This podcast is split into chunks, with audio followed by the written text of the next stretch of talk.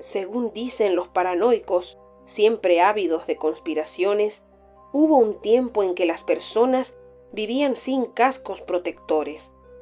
Ellos lo llaman la vida fuera de la pecera. Cuentan que la gente de antes vivía lo más bien con la cabeza descubierta y que hasta se podía escuchar lo que decían los demás sin depender de transcripciones. También dicen que la necesidad de los cascos es una mentira del gobierno, que la frecuencia de la voz humana es perfectamente soportable para los oídos y que nunca hubo ninguna mutación. Yo ya no sé qué creer.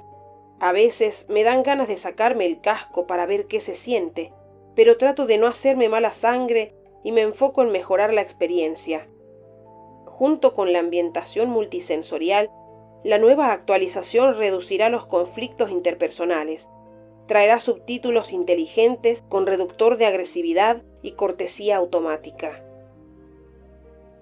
Solo una vez me quité el casco por unos pocos segundos, pero me lo puse de inmediato por si venía alguien.